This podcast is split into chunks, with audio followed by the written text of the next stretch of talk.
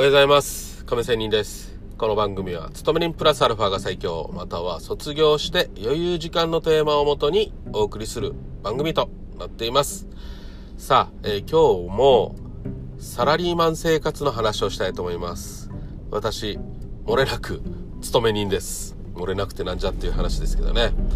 はい。まあ私もね、50近い年齢になってくると、もうもちろんベテランと言われていますが、まあ管理職になるというような話もちらほら舞い込んでくるんですけど、私はなりません。ね。まあ私のいる会社では未来がないからですと。楽しいと私が思わないからですということなんですね。はい。いや、自分が楽しむように持っていけばいいじゃないかということなんですけど、はい。まあ、それもあります。まあ、でもとりあえずやりませんということなんですけど、さあ、今日のテーマ的には、え管理者は管理者になってはいけないというような話をしたいと思います。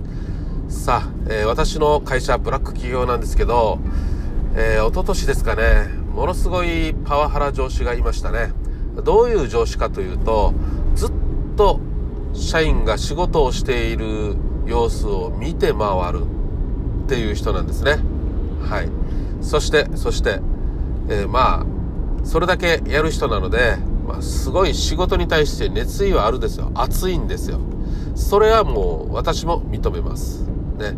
で、まあ、能力的にも今までやってきた実績もあるというのも認めます。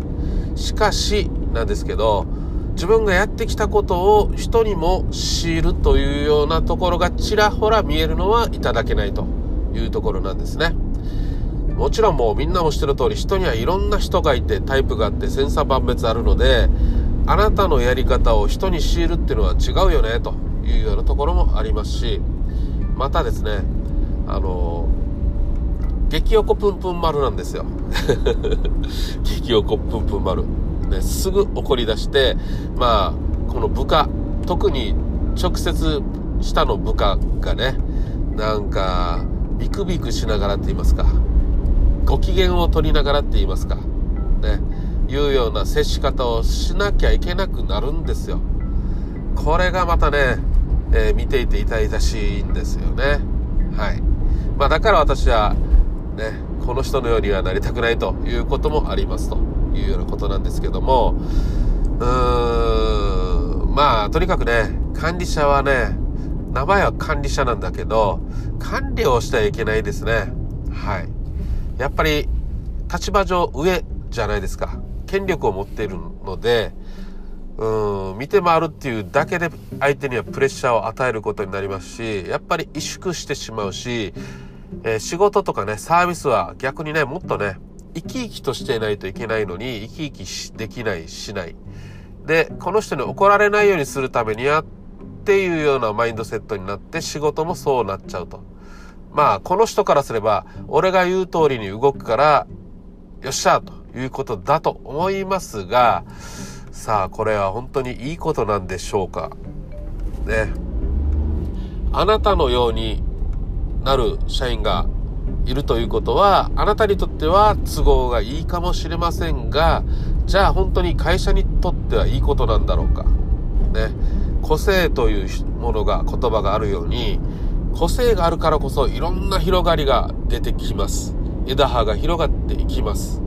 しかし確率的な人物をあなたが管理者が作ろうとすれば確かにあなたのようなものはできますがじゃあねあなたじゃないようなものは生まれないとも言えますよね。はい。まあですのでね私はねやっぱり私も昔はそうだったんですよ。だからこそわかるんですよ。その人の気持ちもわかるし私も昔幼き頃じゃないなえ若い頃ね後輩たちにねやっていたところもあるのでいややっぱりね自分がされたらねいじめと一緒ですよ。自分がされたらこれは嫌だと。こうはなりたくないということもありますね。はい。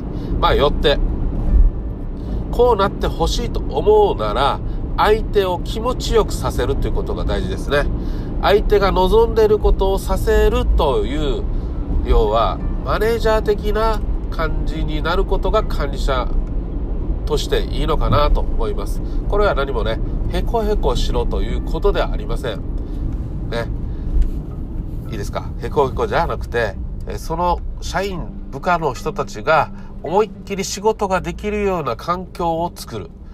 システム作りをするというのが、トップに立つ人の仕事のではないのかということになります。だからこそこれが難しいんですよ。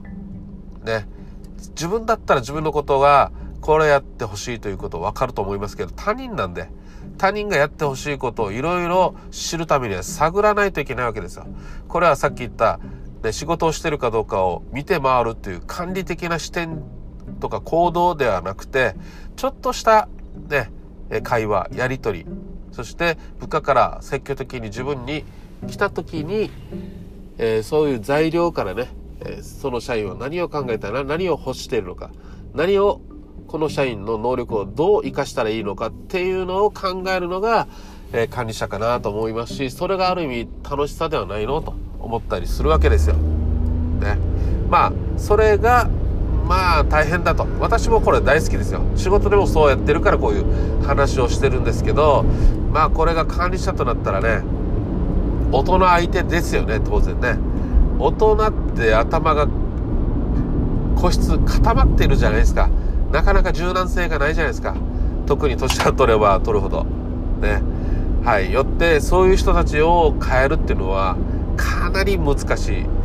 ね。人は簡単に変われないという言いますしね、はい、その人たちをいかに動かそうとするかっていうのはかなり難しいですし逆に若い人の方がいいですよ、ね、若いって言ってももうね学生なんかの方がいいですよ小中学生幼稚園生なんかさこれやってねはいとか言ってのびのび生き生きやるじゃないですかねもう自由好き奔放にさせた方が新たな発見もビジネスも出てくるということにもね、なると思いますので、まあ、年いった人に力を注ぐより、若い人に力を注いだ方がいいっていうのもそういうことですよね。はい。まあそういうことで、ね、管理者は管理者になってはいけない。ね、じゃあどうすればいいのか。ね、その部下の欲するようにさせるようにするには、または仕事上、ね、ルールもありますので、えー、ルールの中で自由にさせる方法を探っていくというのがトップに立つ人の仕事かなというふうに、えー、下の目線の私から話をしたいということで今日は話をしてみました。それではまた明日。See you! 勤めに頑張っていきましょう